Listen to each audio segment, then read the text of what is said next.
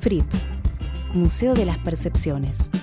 Puntos de vista que se complementan, colisionan, rebotan. Conversaciones que irradian lo espontáneo ante lo sublime.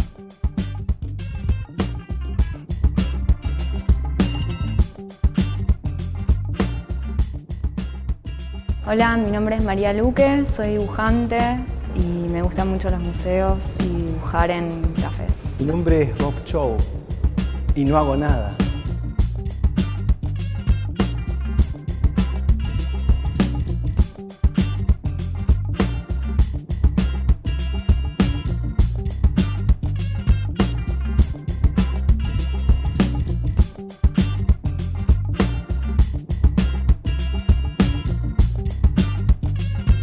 Yo en vez de tomar los colores, que son lo primero que me llega, los colores primarios, parece, colores llenos como los que, como mi hija cuando llena la página, ¿no? Pienso más en el homenaje al amigo. Y trato de, de ver exactamente dónde está el punto ¿no? de encuentro entre ellos acá, Picasso y Y podría ser la intersección esa, casi como si fuera un conjunto, ¿viste? como las teorías de los conjuntos. Pienso que podría ser quizás esa intersección. A mí me, Ah, la me hace pensar en, en las constelaciones que él pintaba, pero porque hay algunos elementos como esas estrellas y las líneas que unen cosas. Ah, Pero sí, es muy sí. difícil ponerse también en la, en la mente de él a descifrar est- estas formas. Pero bueno, No, pero está bien lo que Sí. decís, ¿eh? porque yo también veo que el, cen- la- el punto inexistente de Claro. fuga de este cuadro es el verde. el verde ese, sí, ¿No? sí, sí, que está ahí fuera de control un poco. Y entonces yo digo que esos dos de arriba son ojos. ¿No? Sí, sí, hasta o, o esto hasta podría ser como una especie de bonete, quizás. La mujer o un, pájaro. un pico. sí, sí, sí, la mujer pájaro tiene ojos en las antenas, ¿no? Esto es, esto es un ave, ¿no? Entonces uno podría tranquilamente, ¿no? Representar, extender las alas, que no sabemos bien si serían esas, ¿no? A mí me gusta el approach físico del asunto. De hecho, todo es físico, ¿no? Tanto el cerebro como los dedos, pero también la- se cree que uno escribe sentado, por ejemplo o que uno piensa en sentado como el pensador de Rodin. Y en realidad, ese- así sentado es difícil, con cara de culo como Rodin, difícil que puedas eh, tener una idea linda, ¿no? así amargo. Entonces, es, me gusta que el cuerpo pueda moverse como se le antoje. Si no, ¿para qué estamos acá? ¿No? A mí me pasa que eh, cuando no sé cómo resolver un dibujo, tengo un taller que es un bar que queda a 30 minutos de mi casa caminando. Y cuando no sé cómo resolver algo, esos 30 minutos me ayudan siempre a, a encontrar una manera o a, o a que aparezca esa imagen que no encuentro. Caminando me, me da la sensación de que se acomoda. Pero hay una, hay una explicación eh, biológica de, de la medicina. Te sí. corre sangre por el cerebro, Claro. salís, respirás. Sí, ni hablar. Sí, escuchás cosas, ves otras Este personas. cuadro no es lo mismo puesto frente al mar, ¿eh? San Bernardo, por ejemplo, con fuertes ventiscas, flotando quizás, ¿no? O Suspendido, suspendido como una tapa de Pink Floyd, ¿no? Suspendido en el mar. El ave, el ave vuela, ¿no? Entonces, hacemos un homenaje exactamente a quién, a un amigo meramente o a qué. Sí, no sé, ahora con la distancia que tenemos con esta hora es más, es más difícil pensarlo porque... Pero a mí me da la impresión de que, de que él con este tipo de obras que tenía intenciones súper simples. O sea, no sé si me dejo llevar quizás por el tipo de formas, o, pero me da la intención como de, como de un monje budista, ¿me ¿entendés? Una mente así más, más que no se enreda tanto en los pensamientos. Me da la impresión de que habrá despertado pensando en su amigo, en alguna vez que pasaron una noche juntos y pintó esto, como, como una cosa bien de sentimientos bien simples. Igual es lo que, lo que me estoy imaginando, no Sí, sé sí, cuán lo- real es que- puede es ser. que los sentimientos simples Sí. deben ser como las, las figuras euclidianas, ¿no? Sí. Vos estás ahí idealizando que, que un sentimiento puede ser, sí, puede ser. A mí me parece que puede ser, hacia un amigo, o sea, si fuera algo más complejo, quizás no, pero hacia un amigo me parece que el sentimiento igual es algo... ¿La amistad es un sentimiento simple? No, pero, pero sí puede llegar a ser menos complejo que otros sentimientos. O sea, si fuera un homenaje a, su esposa, por ejemplo, no, no, no me, daría esa sensación, pienso. Va, sobre todo por, no sé, por ah. prejuicios quizás. Pero al pensar en un amigo con el que además comparten profesión y que también era pintor, me imagino que, que era un homenaje en un sentido bien, no sé, profundo así y sin tantas vueltas. La imagen que tengo quizás es la, música del teatro no, que es una cuerda que se va, solo se toca una cuerda que es, y hay alguien en el fondo que hace no. Y se vuelve cada vez más agudo, ¿no? tan, no, tan, y, casa más, y dura mucho tiempo, ¿no? Sí, entonces, sí, vería así algo de la instrumentación japonesa. Claro. No seis cuerdas. Sí, algo más repetitivo y constante quizás. Y ahora, ¿hay, hay, tensión acá? Porque parecía que no. Eso es el comentario que te hacía, como que esto puede estar en la entrada del Deutsche Bank, ¿no? ¿Hay tensión en acá? Yo creo que es que hasta lo podría poner en los aviones, ¿viste? En, los aviones, el diseño de aviones no puede, no puede haber líneas verticales. Porque, eh, eh, porque te hacen pensar en la caída. ah, no había pensado en eso, pero te pone nervioso. La línea horizontal claro. relaja, ¿no? Entonces, si hay. La línea tiene que ser horizontal. Y acá es esta redondez, esta blandura, parece como dos bebés este, chocando, ¿no? A mí veo que no hay, no hay manera de tensionarse frente a esto, sentirse, eh, sentir agresión de ninguna especie, ¿no? Ni, una, ni fuertes inquietudes. Claro. Igual a, mí, no sé por qué, pero apenas vi esta obra también un poco me recuerda a las obras de movimiento de Calder, como que pienso que esto tranquilamente podría estar moviéndose con el viento eso que está ahí arriba, como si estuviera también en un equilibrio medio... Ah, vos, vos estás viendo ya un holograma. pues, no sé, me recuerda algunas cosas de Calder. Eh, también, bueno, quizás por la proximidad, a lo mejor eran también amigos, no, no, la verdad que no lo sé. Pero, pero sí pienso que esto hasta podría ser pensado como, un, como una cosa suspendida que, que se va moviendo con el viento. y también hay en las cunas de los bebés. Claro, sí. Bueno, eh, tiene un poco de reminiscencia capaz. Yo también he homenajeado, he escrito una novela que es solo, es solo un homenaje a un amigo. ¿no? Y eso a mí me, me, lleva siempre a la pregunta, ¿para qué se hace arte? ¿Para homenajear a los seres que uno quiere? Para posicionarse. Hay un montón de gente que me rodea y me cuesta a veces pensarme a mí sola como sola dibujando encerrada, sino que también estoy todo el tiempo hablando sobre lo que estamos haciendo, eh, discutiendo, no sé, sobre cosas formales del dibujo hasta las cosas que nos pasan. Entonces es medio inevitable también pensarse en relación a los demás.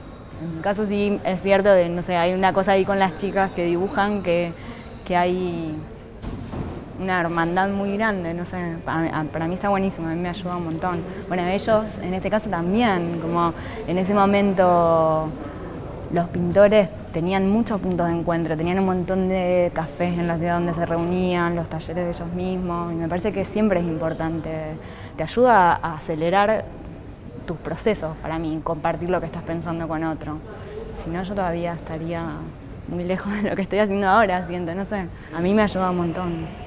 Si uno va a limitarse a, lo, que tiene en la cabeza, eh, va a defraudar, supongo, ¿no? Es ese en el rebote que se arma la cosa en algún lado. El arte tiene eso, esa, esa cosa sin límites es un marco, hay necesario un marco, pero sus posibilidades son vastas. Homenajear a un amigo, posicionarse. Y es algo que llama a hablar de él. eso no lo podemos negar. Nosotros ahora estamos hablando de esto, independientemente de las fuerzas que nos llevaron hasta acá. Invita a hacer una reflexión. por ejemplo, la, foto de un DNI, una propaganda. Estoy pensando en cosas que tienen marcos. Un spot. No sé si piden una reflexión ulterior. Probablemente tenga que ver también con, que lo que él nos ofrece acá es bastante abierto, depende también mucho de, nuestra interpretación, como nosotros también lo vamos llenando un poco de contenido, esto que estamos viendo, por ahí con otro tipo de manifestaciones, como puede ser un DNI o otro tipo de pintura, quizás hay como una correlación mucho más directa. En este caso te, necesariamente te pide otro tipo de tiempo de contemplación y de ponerte a pensar un poco también qué es lo que él habrá estado pensando, qué es lo que, no sé, incluso en esta obra como hasta su relación con su amigo homenajeado, no sé, me parece que es mucho más rica a lo mejor la cantidad de imágenes que se nos vienen a nosotros en la mente que cuando quizás en una obra todo está absolutamente dado y fácil de interpretar. O sea, no sé, Claro. Ahora, vos harías, perdona, perdona que te iba a interrumpir antes y me olvidé de interrumpir.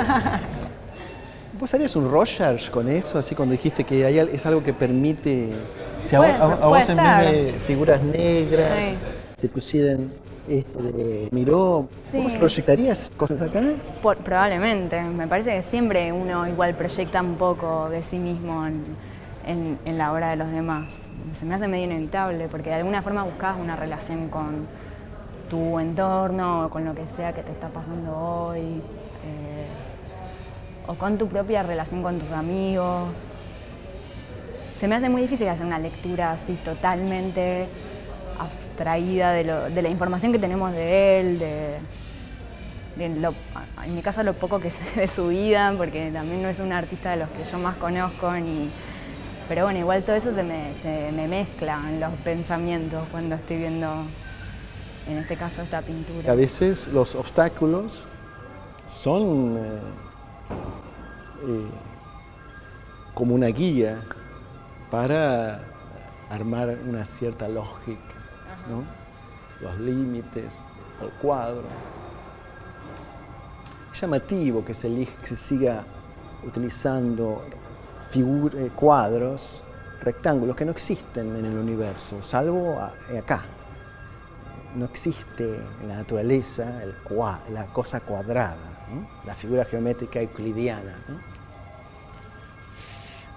Pero bueno, dentro de esa, de, de ese cuadrado, esa figura, esa ficción que no existe en el universo, está la figura totalmente redonda del tipo este totalmente anti-euclidiana. Sí, también pienso que él, por ejemplo, eh, está bueno eso que mencionas de ese marco que no existe en otro lado, que como ponerse ese propio límite uno para, para contar algo, pero también pienso él tratando todo el tiempo de salir de este formato, haciendo cosas en el espacio.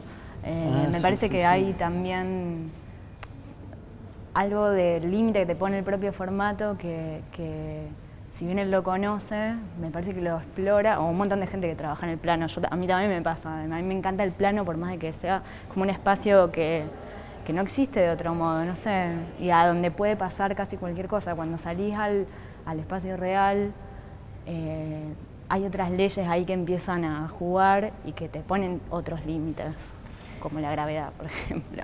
Entonces pienso que muchas de las cosas que, que él no podía terminar de realizar en este medio las llevaba al espacio, pero hay cosas que solo pueden funcionar en la pintura.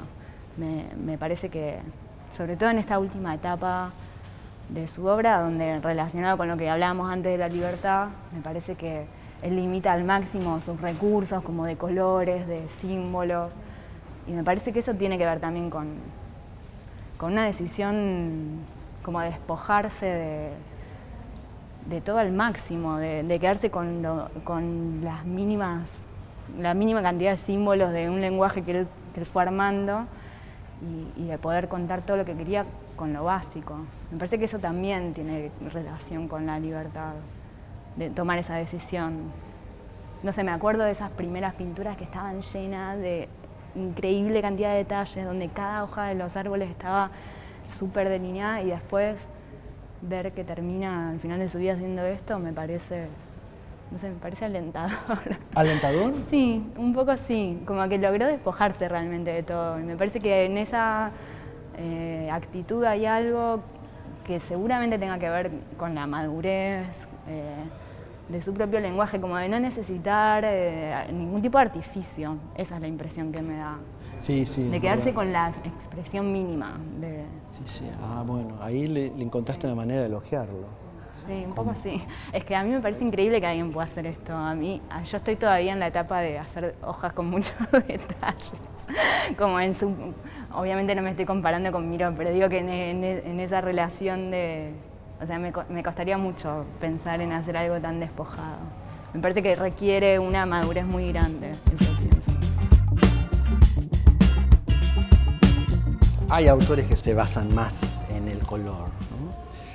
Yo eh, no, no, ahora justo compré un libro de, Derek Jarman que se llama Chroma y, todo, el, color es azul internacional Klein, perdón, quizás el orden de las palabras no estaba bien puesto. A mí me basta la imagen, como la imagen los sueños, son no, lo que más me importa es qué, está pasando con los personajes ahí. Puede ser en blanco y negro, en sepia, puede ser una imagen holográfica. Acá yo, yo veo una, hay, una, de todas maneras, hay un punto donde el tipo frena con su minimalismo y tiene que exponer algo.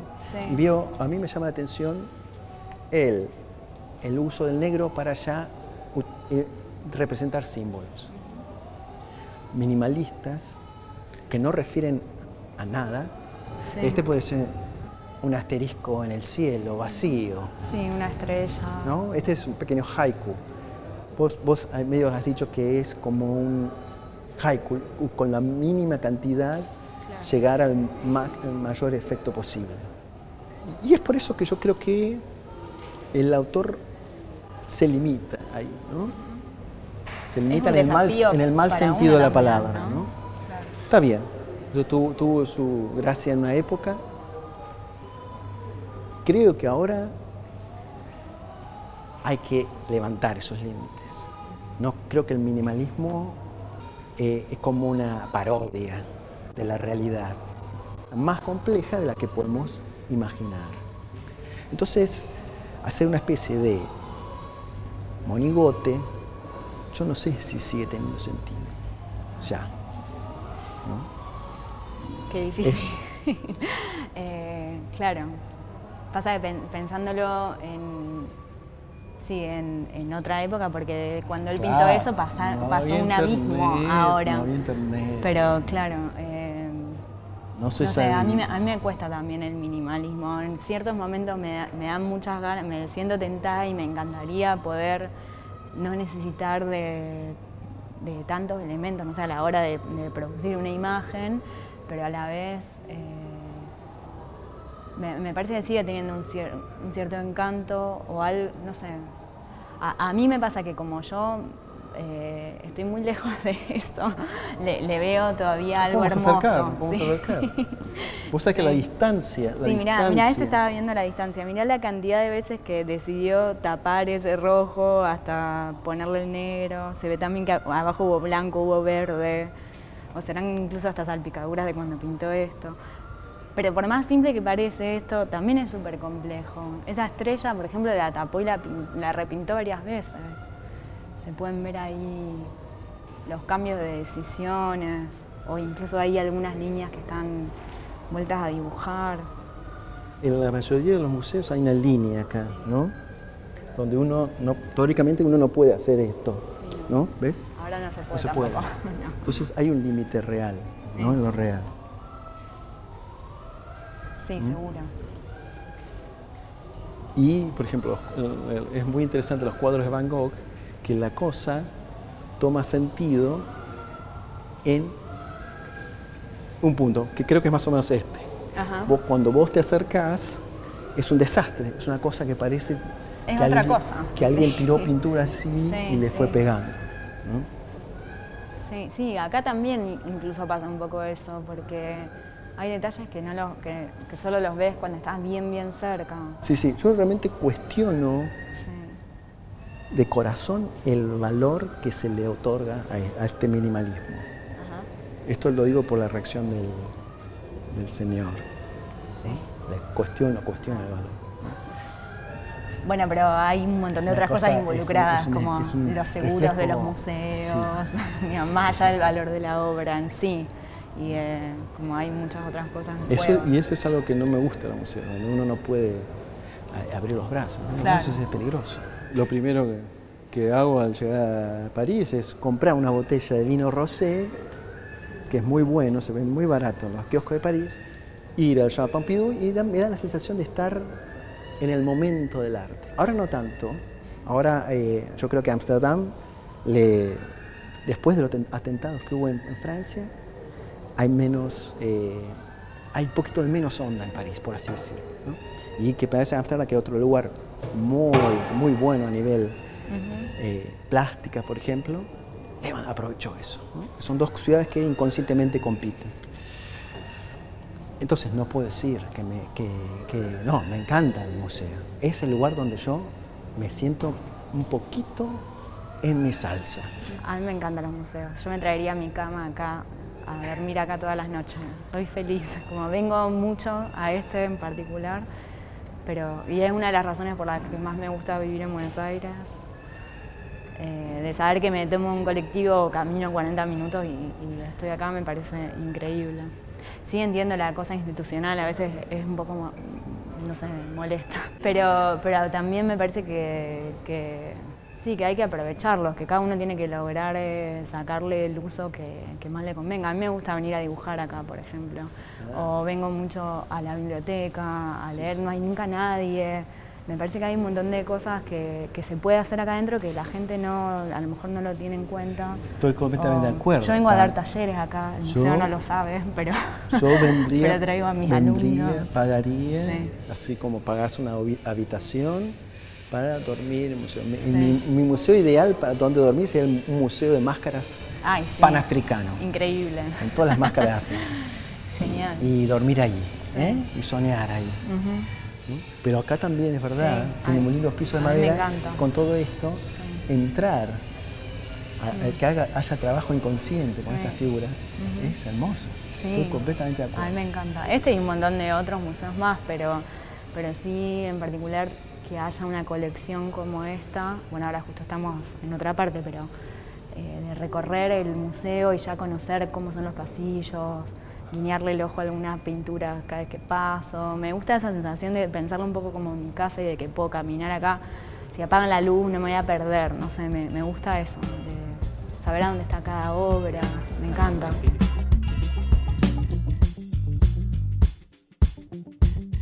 A, mí me, encanta igual a veces tomarme el tiempo para, para ver este tipo de obras con detenimiento porque también me parece que son obras que requieren el diálogo con alguien más que a veces es difícil pensarlas cuando uno viene solo. O sea, como que te hace reflexionar mucho mejor una conversación que solo lo que pasa en tu mente. A mí me gusta el, eh, la situación, ¿no? Este, podríamos estar frente a un pelotón de fusilamiento, podríamos estar haciendo un trámite en la DGI, ¿no? Eh, Sería bien distinto hay cierta aridez, ¿no? aridez en lo que uno puede, puede llegar a decir, ¿no? rebotar. ¿no? Visita todos los episodios de Fripp y su contenido adicional en Facebook e Instagram, fripp.art. Tomamos impulso. Hasta el próximo magma de voces.